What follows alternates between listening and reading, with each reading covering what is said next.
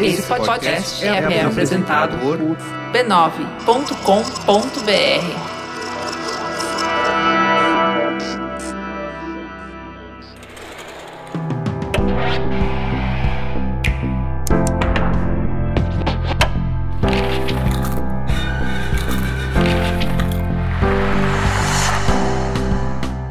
Mamileiros e mamiletes, bem-vindos ao Mamilos Cultura, o nosso espaço para reflexões a partir de produções culturais.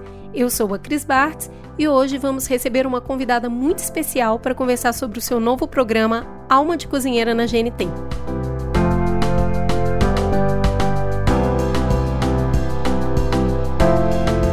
Antes de mergulhar nessa conversa, bora para um breve intervalo comercial.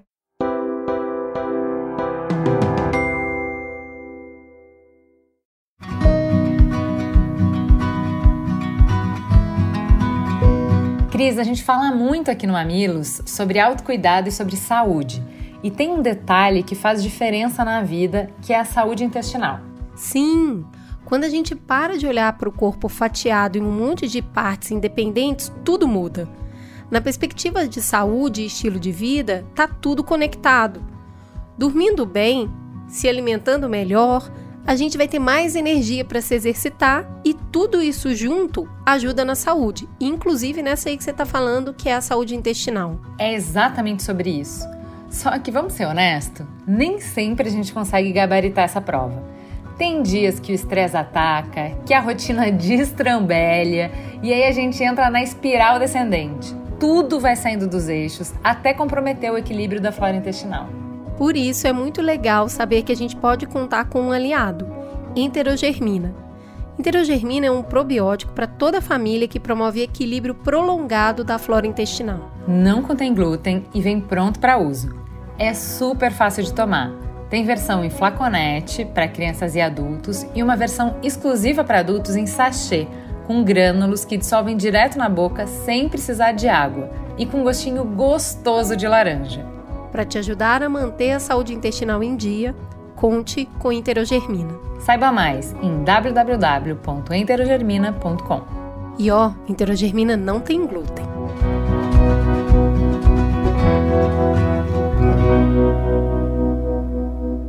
Agora vamos para a sinopse do programa. Alma de Cozinheira é um jantar, um encontro entre três pessoas, eu e mais dois convidados, onde eu cozinho para elas um jantar que tem um pequeno aperitivo, um prato principal e uma sobremesa. Paola Carosella estreou no dia 3 de maio o Alma de Cozinheira no GNT. No programa, a chefe argentina, que é naturalizada brasileira e neto de imigrantes italianos, se conecta com os convidados e, com corpo e alma, ela mostra o tempero pessoal e profissional nessa nova atração do canal. Um programa bem pessoal, chama Alma de Cozinheira. A alma dessa cozinheira, no caso, é a alma da Paola. Tem toda essa dança que precisa acontecer entre você cortar, separar, é, e aí a equipe também precisa estar coesa, entender esses tempos, entender essas necessidades.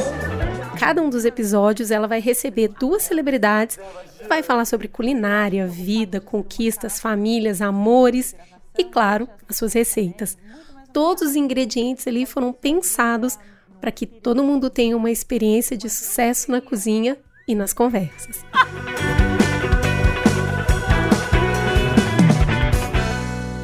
Paola, seja muito bem-vinda ao Mamilos. Por favor, se apresente para os nossos ouvintes. Quem é você na fila do pão?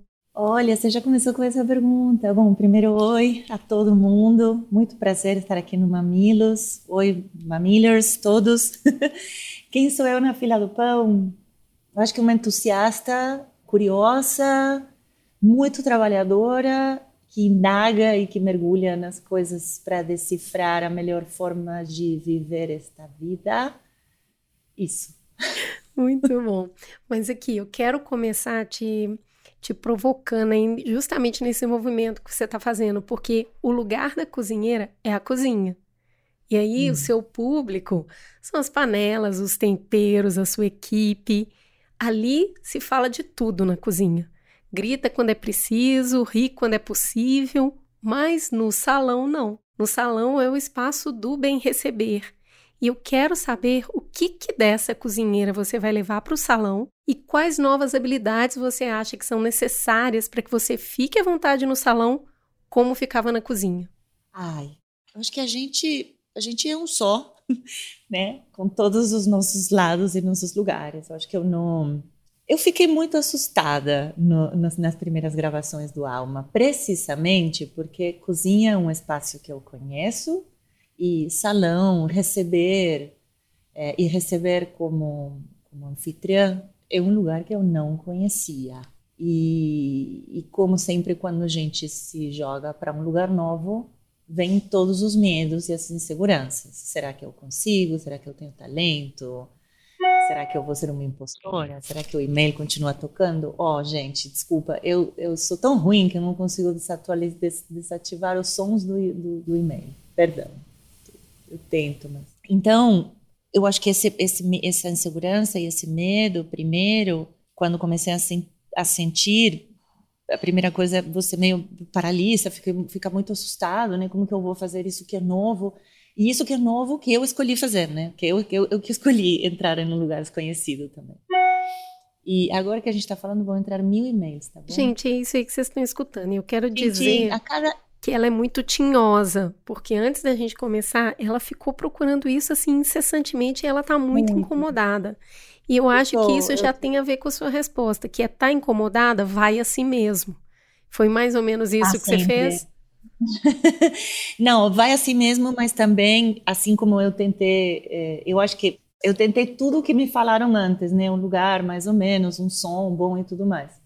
Mas eu poderia ter tentado melhor a, a tirar o som do e-mail. Mas voltando, eu acho que é sim que eu vou com medo e tudo mais, mas o que eu faço é eu tento decodificar esse medo, que ele não seja só um medo, né? Então, medo do quê? Então, ah, é medo de tal coisa. Tá, então para não fazer tal coisa, o ideal seria que eu focasse aqui, aqui, aqui. Aí é medo de tentar parecer, vou colocar em palavras o que, por exemplo, um dos meus medos no alma, tentar parecer uma entrevistadora. Não sou entrevistadora. Tem entrevistadoras e entrevistadores fabulosos no Brasil. Tem pessoas com anos de experiência que estudaram para isso. Então, como que eu faço? Não faço não tento ser uma entrevistadora. Então, eu vou colocar só a minha curiosidade e, e, eu vou fazer isso da forma mais autêntica possível, porque entrevistadores tem muitos, Paola Carosella só tem uma, e o que eu posso é ser a melhor Paola Carosella possível. Então, eu acho que o que eu tento fazer sempre, eu me forço a estar em lugares novos, aparecem os medos, e eu gosto de depois de que param de, de assustar, assim, transcrever. Então, tá, medo do quê? Tá, então como que eu então, uso lugar isso para tirar do inconsciente e trazer para o consciente para ter um plano, para poder trabalhar em cima desse medo, sabendo o que que ele é? E, e, sair desse lugar vitimista que o medo te dá, né? Ai, ai, vou fazer tudo errado. Ai, por que que eu aceitei? Ai, tem tanta gente fazendo a mesma coisa. Tá, tá bom, mas você já aceitou, você já tá aqui Agora você tem que fazer o melhor do melhor do melhor possível, né? Agora, esse lugar que a gente vai sempre para esse melhor também leva a gente para um lugar muito multitask, né? Você já está muito acostumada a ser essa mulher que faz muitas coisas ao mesmo tempo. Eu lembro de assistir um vídeo seu bem estilo TED Talk assim no YouTube há algum tempo, quando você falava da infinidade de tarefas que existiam para se ter um restaurante e a quantidade uhum. de habilidades que eram necessárias ali para você manter aquilo de pé. Nesse uhum. desafio seu atual, você está seguindo dois scripts. Ao mesmo tempo, tem um roteiro de pergunta para os convidados e tem a receita que está ali, que está cozinhando, que você está falando dessa receita também. Uma coisa está influenciando na outra. Quando a química com os convidados tá melhor, o prato fica mais gostoso. Entre salvar então, o prato, salvar o convidado, qual que você vai salvar? Não, eu acho que tem uma coisa da experiência, de, de, estar em um lugar novo, mas de alguma maneira eu trago junto um espaço de muita segurança, que é o espaço da cozinha. Então, a cozinha me dá é uma coisa que eu tiro de letra. Então, não, não, eu lembro que na primeira, a primeira entrevista, a primeira entrevista é uma que vai sair amanhã, com Vitor Clay e Paulo Miklos. Eu falei, bom, na pior das hipóteses, se tudo der errado, eles vão comer bem, porque a comida está uma delícia. Então, então, esse é o lugar de conforto, sabe? Bom, se tá tudo espanto, a conversa, a comida me com certeza Aqui eu me garanto, se o outro der eu errado... Eu me garanto. eu me garanto na comida. É, no programa em si, gravar, né, não é a mesma coisa do que fazer ao vivo. Então, eu gravava a receita um dia antes e eu recebia os convidados um dia depois. Então, é, não tinha muito como eu me impregnar com, com a alma dos meus convidados, porque eu fazia isso antes. O que eu fazia nas, é, era no, no tempo das, da pesquisa, quando eu já sabia quem eram os convidados, eu fazia muito leitura dos perfis, a preparação do roteiro junto com os roteiristas, então fazia questão de que o roteiro tivesse perguntas minhas de verdade e não de outras pessoas, porque eu precisava me, me, me apropriar né, desse momento para que ele fosse o mais autêntico possível. Colocar a cara da Paula nas perguntas. É, para que ele seja. Pra, eu tenho uma coisa muito forte, eu acho, aparentemente, estou me ouvindo falar, eu tenho uma coisa muito forte com a autenticidade, né? Um lugar que seja meu, um espaço que eu possa falar: olha, foi bom, foi ruim, foi eu que fiz. Né? Não foi outra pessoa que me falou para fazer isso. Né? É, é tomar a responsabilidade daquilo que eu faço por vários motivos e também por uma questão de, de, de qualidade do, do, da verdade a ser entregue. Né? A verdade no prato, a verdade no ingrediente, a verdade na pergunta. Não, não posso fazer uma pergunta que um roteirista me deu se ela não bate no meu coração, se ela não faz sentido para mim, se ela não faz sentido, porque senão eu me perderia, eu, ficaria muito perdida numa entrevista com uma pergunta que eu preciso lembrar. E fora que eu tenho uma memória horrível, não consigo lembrar de roteiro. Então, eu preciso que faça sentido. É, que faça sentido para eu poder ir nessa linha de raciocínio na entrevista. Então, é, o que eu fazia era, durante essa pesquisa, a leitura das histórias de vida de cada um das personagens, é, a gente tinha um questionário onde perguntava o que, que elas gostavam e não gostavam, eu ia pensando como eu posso agradar, é, qual é a receita para agradar essas pessoas. Eu ia te perguntar isso, se você escolhe receita a partir do convidado? Sim, as receitas foram escolhidas todas a partir do, dos convidados, né? E às vezes tinha umas duplas mais fáceis do que outras, porque tinha uma dupla, lá, uma vegana e um cara que ama carne. E era um cardápio, né? Eu tinha que ter um cardápio do mesmo jeito que quando você recebe na tua casa, você não vai fazer um menu gigante, você faz algumas, algumas opções. Então era perguntando um pouco o que eles gostavam, quais eram, que coisas eles odiavam. Então assim, o coentro apareceu muitas vezes nos nãos. E aí eu ia, eu ia pensando, bom, eu acho que essa entrada vai surpreender, eu acho que esse prato dá um quentinho, é um prato de tinha pessoas que gostavam de sabores mais exóticos, que falavam, ai, adoro comida tailandesa, então eu ia mais para esse lado é, tinha convidados que falavam eu gosto de um prato feito, de um arroz com feijão, então eu ia para uma carne de panela. E também eu acho que isso ajuda a guiar um pouco as perguntas, né? Eu acho que a gente também é, é, é, muito sensorial, né? O que a gente gosta de comer tem a ver com o que a gente gosta de conversar. Conta um pouco de quem a gente é, os, os pratos que a gente gosta. Eu queria saber de você se você acredita que todo ingrediente é capaz de sair uma boa refeição, igual de toda pessoa é capaz de sair uma boa história? Ah, eu acho que se o ingrediente é verdadeiro, sim. Se o ingrediente, um ingrediente, né? Um ingrediente natura, assim, uma coisa, um bicho da natureza ou um, ou um legume, fruta, algo verdadeiro, né? Não, não, sei lá, um, prato já pronto. Mas eu acho que sim. E eu gosto muito de fazer isso na cozinha. Não gosto, de, não tenho, não tenho um estilo meu eu gosto de cozinhar. Então eu me desafio, eu falava, então vou fazer um estrogonofe que seja muito gostoso, muito delicioso, muito cuidado nos detalhes. É, é isso que eu gosto de fazer. Então quando era para fazer carne de panela para alguém ou um bife para outra pessoa, ou vamos fazer um cardápio inteiro de saladas leves e crocantes e com coisas surpreendentes e perfumes, porque são duas mulheres muito incríveis. Então o cardápio para a Heloísa e a Lília eu falei, ai, essas são mulheres Almodóvar, tem que ter o Gaspacho Almodóvar, e depois as duas estão se cuidando, são mulheres de mais de 50 que se cuidam, então, mas também gostam de comer gostoso, então eu tenho certeza que à noite também não vão querer comer muito pesado, então uma salada, mas que tenha algo quentinho por cima, que era verão, né, quando a gente gravou, era fevereiro, março, então estava quente. É, e de sobremesa tem que ser algo assim muito exótico e, e pequeno, e um doce que não é doce, que elas não sintam culpa a comer, que não seja essa coisa que te faz sentir, ah, tô comendo muito açúcar. E eu, eu, eu lembro que as duas falaram, não gosto de açúcar, então eu fiz uma tâmara recheada de queijo de cabra com grapefruit e um pouquinho de mel, mas muito pouco mel. Comeram todas. Comeram todas. Era para comer que uma. Que desafio delicioso, né? Que é conhecer um pouco da história da pessoa, pensar isso. Não gosta de açúcar, é um pouco mais velha, gosta de se cuidar Você já tinha passado por essa experiência de pensar um cardápio assim tão personalizado, tão não, centrado nas pessoas? Não, porque como não faço, sou, não sou cozinheira de eventos, e o que eu tenho é um restaurante, ou café, né, La Guapa, que só serve empanadas, e o Arturito é um restaurante no Arturito, eu penso, bom, o que, que eu tô afim de cozinhar agora com os ingredientes que tem na temporada e que eu sei que o meu público vai gostar, mas, mas não é assim, ai, tal pessoa... E isso é uma coisa que me dá muita aflição quando às vezes eu estou no restaurante e eu vejo alguém e falo, ai, não tem nada no cardápio para essa pessoa, não tem porque seria ideal se esse prato não tivesse esse ingrediente, se esse outro não tivesse tal coisa, e se eu tivesse uma salada mais refrescante. É que tem muitas pessoas, né? E não dá para ter todos os não, pratos. Não, mas que análise deliciosa. E é muito. eu quero saber se o que, que hoje é um elogio maior para você quando o entrevistado quando o entrevistado fala que ótima pergunta ou meu Deus esse prato foi feito para mim Ai, eu gosto das duas coisas, obviamente, né? Porque, porque, porque sempre a gente cozinha para o outro. E agradar o outro é uma celebração, é uma festa.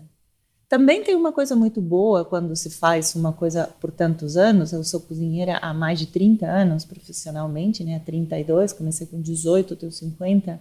Então são 32 anos de cozinhar para outros também se atinge um lugar de uma certa segurança quando o outro pode falar não, eu não gosto muito disso aqui que você fez e, então não levo para o lado pessoal porque eu sei que o prato está muito bem feito sou assim, está corretamente executado como as pessoas gostam de que eu falava no A minha parte eu fiz e tá tudo bem, bem. Executado. Mas a pessoa não gosta. E teve um, um, um, convidado, que eu não posso falar o nome porque os convidados da segunda temporada ainda não foram revelados, mas que ele não comeu a sobremesa. Aí eu falei, tá tudo bem. Falou, ah, eu não gosto de arroz doce, porque para mim o arroz é salgado, não doce. Eu, eu não gosto das coisas quando elas saem do lugar e, e, e migram para um lugar do doce salgado, que é o outro lugar que eu bagunçando, conheço. Tá bagunçando toda a dispensa, não gosto de Exato. Então eu achei tão maravilhoso, eu falei que eu acho maravilhoso e tá tudo bem. Sabe, eu acho que é muito bom isso de eu não precisar, não me sentir mal porque o outro não gosta, porque não tem como gostar de tudo. Tá certo, agora você falou que esse cozinhar para o outro, agradar o outro é uma celebração, mas eu queria entender um pouco como você está trazendo isso agora para um programa de entrevista, esse acolher bem o outro, sendo que a gente tem um temperinho no seu caso aí, talvez um pouquinho de choque de cultura, vou chamar, porque hum. você veio da Argentina, você tem uma família é, italiana e você é comunicadora no Brasil. Pois é. Então, né? assim, a nossa cultura não é muito direta, vamos lá. Se alguém te convida aqui no Brasil para ir em um lugar, dificilmente você vai falar, não, obrigada, eu não quero. é não, você vai assim, claro, Paola, eu tô super gripada, eu queria muito ir, mas vamos marcar. Então, é, é, é quase uma grosseria eu ser tão sincera com você. Mas isso é muito da nossa cultura. Você vem de uma cultura onde as pessoas são mais diretas e elas falam exatamente o que elas estão pensando. Como que você ver essa questão de casar esses dois universos num programa de entrevista?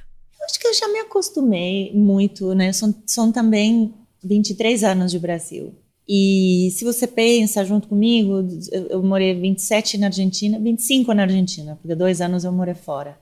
25 na Argentina, dois fora, 23 no Brasil. Dos 25 da Argentina, sei lá, 15 eu fui criança.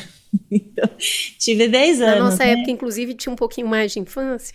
Exato. Então foram 10 anos de uma maturidade, vamos dizer, dos 15 aos 25, assim. Eu acho que a minha formação de caráter, a mais sólida, a mais forte, foi no Brasil.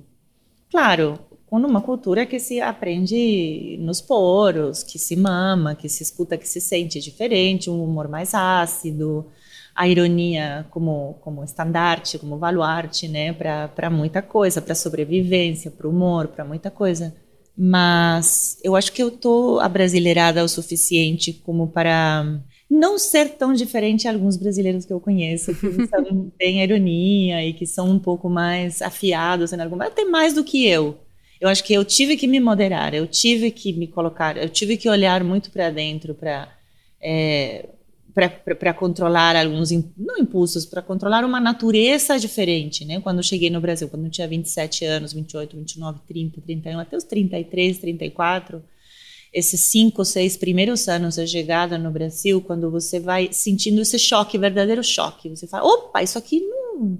Você vai, né? Você vai fazendo. E de repente você fala, opa, isso aqui não, não bate nesse lugar, né? Não, foi recebido de uma forma muito diferente do que eu esperava, ou foi recebido de uma maneira muito diferente do que eu queria, como eu queria que fosse recebido, né?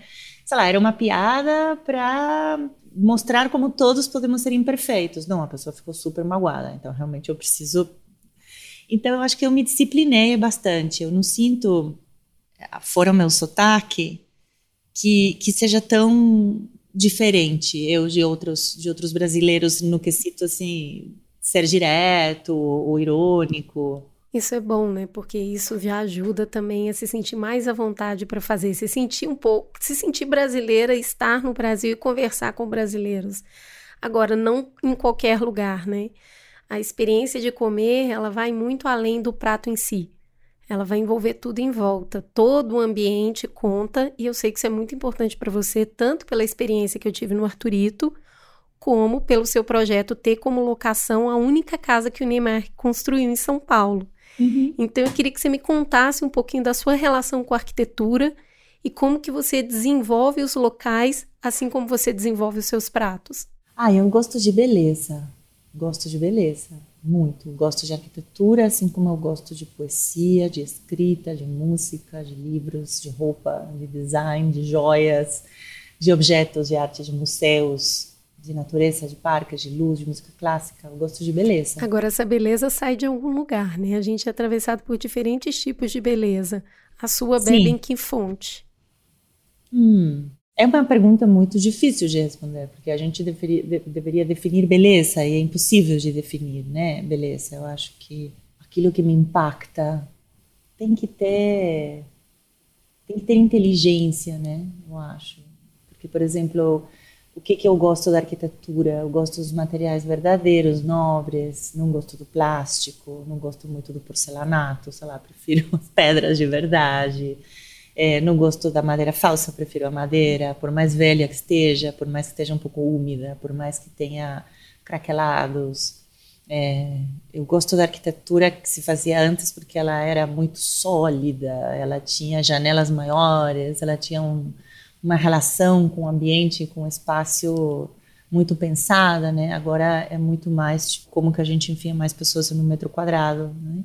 E essa caça, que não fui eu que escolhi, mas foi eu que, que, que, falei assim, eu gostei muito, mas quem escolheu foi a produtora, que uma das dos desejos grandes era que os convidados fossem percorrendo vários espaços até chegar na cozinha, né? Que não fosse só chegar na cozinha. E essa caça tinha isso, porque tinha vários jardins, tinha vários corredores, e depois de várias voltas eles encontraram a Paola nessa cozinha secreta do Alma de Cozinheira, né? E essa casa tinha vários espaços que a gente podia usar. Então não era só a cozinha, tinha uma sala de jantar incrível, redonda. É, tinha um jardim lindíssimo com um, com um deck onde a gente podia fazer um, uma fogueira e cantar lá fora. Enfim, é uma casa magnífica, né? Magnífica. É uma casa que por si só ela já tem muita vida, né? Exato. Então assim não é um, um, um estúdio de gravação, porque o Alma Primeiro tem um nome muito poderoso, né? É. Alma de cozinheira. Um nome já te convida a um lugar onde alguém está se doando inteira com a sua alma. Sou eu, essa pessoa que está cozinhando de verdade para você, que não tem uma equipe de culinaristas que eu passo uma receita e elas executam. Sou eu, eu que cozinho tudo. É uma caça, não é um estúdio de gravação é no horário verdadeiro do jantar. Então, os convidados chegam na minha cozinha umas sete, sete e meia e o jantar termina às dez da noite, enquanto a gente come, bebe e conversa. Então, é muito verdadeiro. A caça, ela já coloca, coloca ou colocava os convidados em um lugar de, bom, cheguei numa caça. Uma caça que tem perfume de comida, que está que tá cheirando um molho e que tem uma taça de vinho e que tem uma mesa posta. Então, eu acho que é bem diferente do que um estúdio de gravação onde tem uma cozinha montada. Eu acho que faz muito sentido o que você está falando. Eu, eu sou mineira e eu tenho muito orgulho de ser de Minas. E as casas onde eu circulei toda a minha infância, a casa funciona em volta da cozinha. A uhum. cozinha é a sala do do paulista, do resto do Brasil, para a gente é a cozinha. Então, assim, a cozinha precisa ser grande, porque todo mundo, na verdade, só vai ficar lá, Claro. nesta cozinha, que é esse lugar de, de comunhão mesmo, onde saem as resoluções do mundo, onde se fala da vida de todo mundo, e é onde você se entrega, né? É onde Sim. você pode, pode realmente ser você. É nesse ambiente onde você está sendo acolhido pela comida. Sim, eu amo cozinhas grandes. A minha casa tem uma cozinha grande. É, nunca, não, não foi sempre assim, né? Sempre foram apartamentos muito pequenos. Então, é a primeira vez que eu tenho essa possibilidade. Mas é- é- era sempre assim, mesmo na minha casa pequenininha, quando cheguei no Brasil, que era um sobradinho de 50 metros quadrados. Quando eu fazia alguma coisa, estava todo mundo dentro da cozinha, por menor que seja. E sempre assim, em qualquer lugar, né? A cozinha é de fato a alma é da uma casa. alma. Ela tem alma, né? É o que dá é. alma à casa. Super, E super. assim, a gente estava falando aqui dessa beleza, né? E eu concordo muito com você no sentido da arquitetura, mas trazendo é, as sutilezas. Eu acho que a gente ia para um lugar mais sofisticado, né? Nessas arquiteturas mais antigas, que tem essa solidez e tem as sutilezas. Parece que Os tem detalhes. um cuidado, porque tem muito detalhe. Muito tem um detalhe. rococó, tem a telha, tem o portão, né? E aí as janelas arredondadas, as cores escolhidas. E você Hum. fala, tem uma alma isso aqui, né? Sim, isso aqui tem foi uma cuidado, pessoa, tem um nome por trás, né? né? Tem uma- Alguém olhou para isso aqui e colocou vida nisso aqui. uma ideia, tem um trabalho, tem um pensamento, tem um, tem um caminho percorrido, tem muito pensar o espaço, né? Tem É, um e, eu pensar, acho que pensar. isso, isso acaba emocionando. Eu acho que é a mesma coisa com um prato. Quando você vê uma comida, você fala, alguém pensou realmente nisso aqui, alguém olhou para isso aqui com detalhe, com carinho, com sofisticação, para falar, não, eu não, eu vou entregar o arroz doce, que é o melhor arroz doce que pode ser feito aqui. Sim, Então, eu acho que esse, é, isso tudo, ah, no final das contas, a gente está falando sobre alma, uhum. né? Sobre colocar vida Essência, no né? que a gente faz. É, alma, essência, sim. Agora, eu ouvi uma, uma frase sua recentemente que você falou que quem está presente erra e erra justamente porque não abandona. Sim, Agora, nos tempos atuais, a gente tem se mostrado muito pouco tolerante ao erro, né? O tribunal da internet julga e condena e relativiza os processos de aprendizagem. A gente julga e é julgado nesse espaço e você é uma pessoa bastante presente é, online. Eu queria te perguntar como é que você lida com essa dualidade de um espaço de encontro, mas um espaço de extremo julgamento, onde o erro vai ganhar uma proporção inacreditável. Então é isso, né? Eu acho que a proporção é, inacreditável é uma proporção magnífica que não é real. Assim, não é real, não temos por que olhar para ela tanto, né? Assim, é, eu fico muito impressionada de como as pessoas tomam o trabalho. Vamos lá, vou dar um exemplo. Eu sigo as pessoas que eu tenho interesse. Nem todas as que eu tenho interesse, porque muitas vezes nem as conheço, preciso conhecê-las para falar, hum, quero seguir esse perfil. Cada vez sigo mais perfis. Obviamente não consigo ver tudo tudo que acontece. Não sigo pessoas que não me interessam. Não sigo. Sei lá, não vou seguir alguém que eu odeio ou que me incomoda. Não tem, não me tomo esse trabalho e, e não perco esse tempo, porque a minha vida é muito preciosa. Muitas das pessoas que eu sigo e que eu admiro por muitos motivos, muitas vezes fazem coisas com as quais eu não concordo. E eu vou perder tempo de entrar lá e dar um sermão, escrever um comentário. Olha, eu acho que realmente isso aí que você fez não está certo. Eu, eu discordo muito, é, Rosângela, sei lá, você não deveria ter feito isso que você. Jamais, jamais. Tenho tanto para olhar para mim, tenho tanto para olhar para dentro, tenho tanto para olhar para minha filha, para minha casa, para o meu trabalho, para o que eu quero criar e construir, que não tenho tempo. E às vezes, quando eu estou perdendo tempo nas redes sociais, eu vou em alguns perfis, vou ler os comentários e falo: Meu Deus do céu, como as pessoas, primeiro, se acham superiores a todo mundo, elas realmente estão em um patamar santo, né? Porque julgam tudo e todos. Segundo, tem tempo de escrever textos assim e de voltar para lá para ver o comentário que alguém fez para escrever embaixo e para ficar brigando em umas threads assim de briga. Eu falo, meu Deus, as pessoas estão loucas. Twitter é um lugar onde, por exemplo, eu só entro para postar receita ou bobagem, porque não dá mais para falar nada sério. É lugar nenhum, né? Essas redes sociais não dá mais para falar. É, eu nada. acho que no- nos últimos tempos mesmo a gente foi para um lugar de um virtuosismo moral, onde as pessoas é, que nasceram cheias de construção do seu tempo, agora elas não podem ter nenhuma construção do seu tempo, e um está inspecionando a vida do outro para ver quando é que vai falhar, e, e, a gente vai falhar, né? Essa frase isso eu acho muito poderosa. Quem está tentando vai errar. Mas é óbvio. E a gente acaba perdendo a possibilidade de estímulo de melhoria quando a gente, na verdade, entra nesse processo de punitivismo, né? Porque é um processo que te silencia completamente, né? Se você leva a sério tudo isso, você fala, então não posso fazer mais nada, porque qualquer coisa que eu fizer está errado, mas é óbvio que eu vou errar. É óbvio que eu vou falar uma coisa errada, sobretudo numa rede social onde eu não posso contextualizar, né? Primeiro nas redes sociais você não tem contexto. A pessoa contextualiza, a pessoa pega esses caracteres e coloca dentro de um contexto. É muito louco isso. Estava vendo um, um, comentário que eu fiz há uns dias atrás no Twitter. Um jornalista perguntou: na guerra da Ucrânia-Rússia, você torce para quem? E eu falei: eu torço para que acabe. E aí alguém pegou e falou: tá vendo ela? Não entende nada, porque se a guerra acabasse, o que ela está falando é que ela quer que a Ucrânia ganhe. Cara, eu não entendo nada da guerra da Ucrânia e Rússia. Perdão, desculpa, eu sou burra nesse assunto, não está dando tempo. Eu simplesmente acho patético que o ser humano continue tentando guerras para solucionar os problemas. Acho horroroso. Pelo menos nisso, será que a gente pode concordar, né? falido, como uma guerra. Não tenho como torcer por algum dos dois. Mas a pessoa pega e já contextualiza. Ele acha que eu estou torcendo, ele acha que eu estou fazendo, né? e ele contextualiza. E aí vem grandes comentários de quem me defende, que também não entendeu nada, de quem me ataca, que não entendeu nada. Eu acho tudo isso muito assustador. É. As redes sociais são lugares muito assustadores. Você sente que com o tempo você mudou a forma de usar as redes sociais? Sim, eu acho que eu parei de levá-las a sério.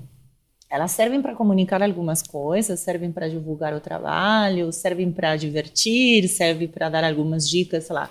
Se eu vou num lugar que eu gosto, eu gosto de divulgar. Se eu estou vestindo uma marca que eu adoro e que eu acho que é incrível, eu vou divulgar, porque eu acho que vale a pena. Se eu estou tomando um vinho que é delicioso, eu vou divulgar, mas não entraria em seríssimas discussões. Meu lado ativista faz com que algumas pessoas me, me procurem para eu, sei, vou te mandar uma camiseta, você pode postar um vídeo? Posso, posso. Não vou entrar em discussões com ninguém. Eu vou postar um vídeo porque eu acredito na tua causa.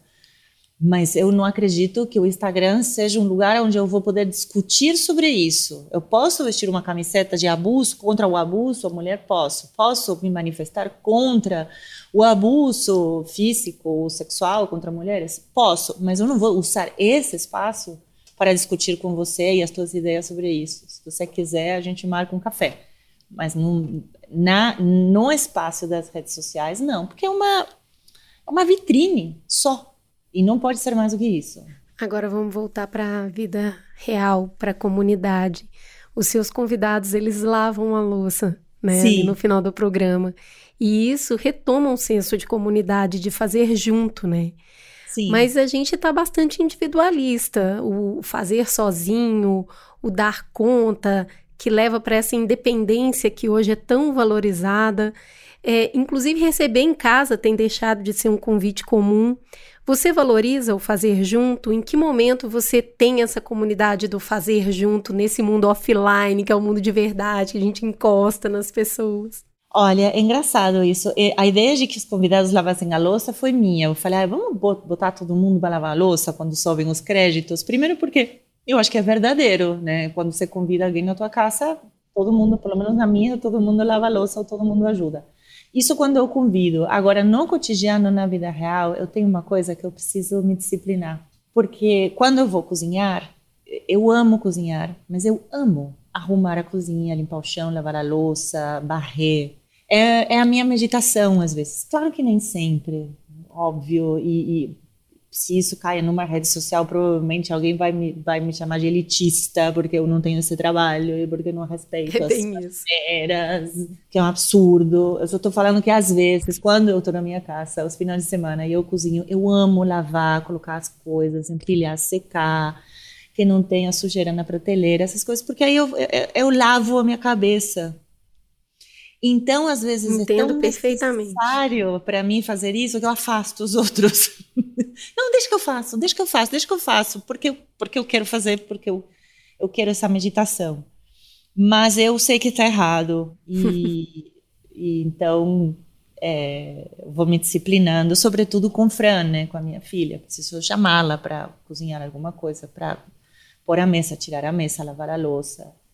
Essa fase, é, a gente tem meninas de 12 para 13 anos, né? Minha filha tem a mesma idade que a sua.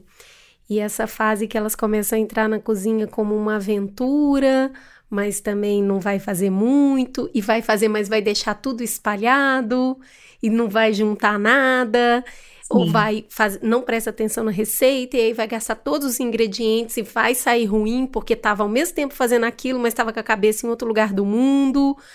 Você tem paciência? Eu, Super. de vez em quando, dou uns gritos aqui. Não, eu não dou nenhum grito, precisamente porque é um espaço onde se esperaria que eu desse, né? Um espaço onde se esperaria que eu seja professoressa, professorita. E eu tento não, eu tento, eu deixo, eu, eu, eu dou morro de dar risada, porque às vezes tem chocolate espalhado uhum. pela bancada inteira. Fala, mãe, lavei tudo.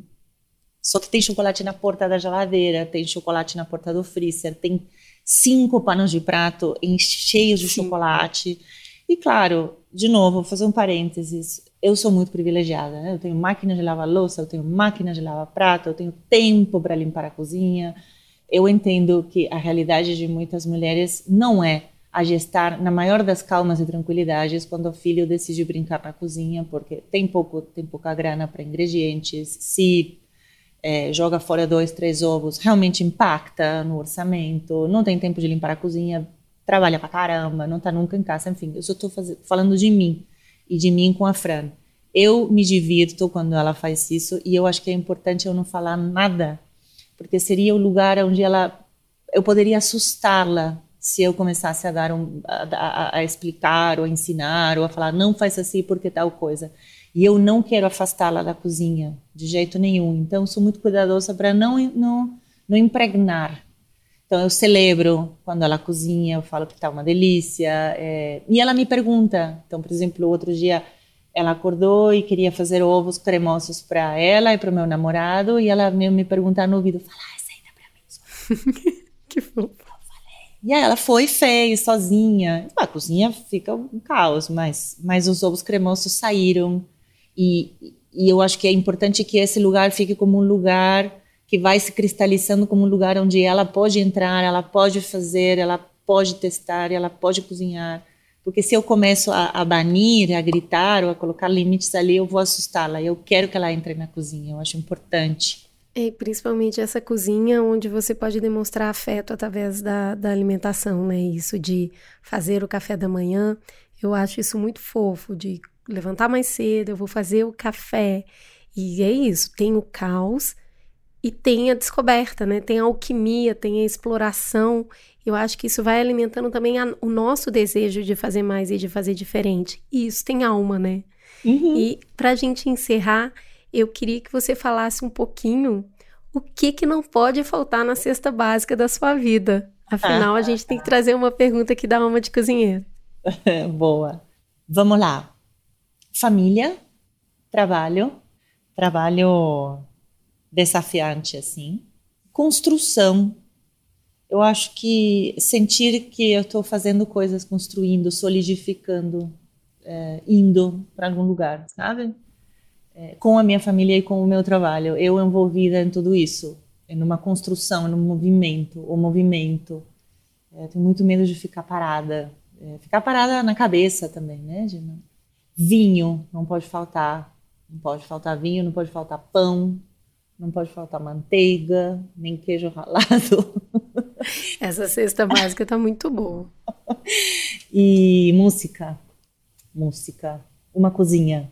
Sol entrando pela janela. Família, pão, queijo, vinho, sol, janela, cozinha, trabalho. Muito bom. Paula, foi um prazer conversar com você, desvendar um pouquinho da alma de cozinheira agora por trás da alma para entender o que, que você estava colocando ali nessa receita. São ótimos ingredientes, eu tenho certeza que vão ser muitas temporadas de sucesso. Ai, o Mamilos está sempre aberto aqui para te receber, para a gente trocar junto e construir conteúdos com essas qualidades de mais profundidade para trazer as pessoas mais para o mundo real e para conexão. Eu acho que isso é importante para gente. Sim, para mim foi uma delícia conversar com você. Eu gostei muito das perguntas, do lugar onde a gente foi, os lugares onde a gente foi chegando. E é um prazer estar aqui no Mamilos. Eu admiro o que vocês fazem, então estou feliz de estar aqui.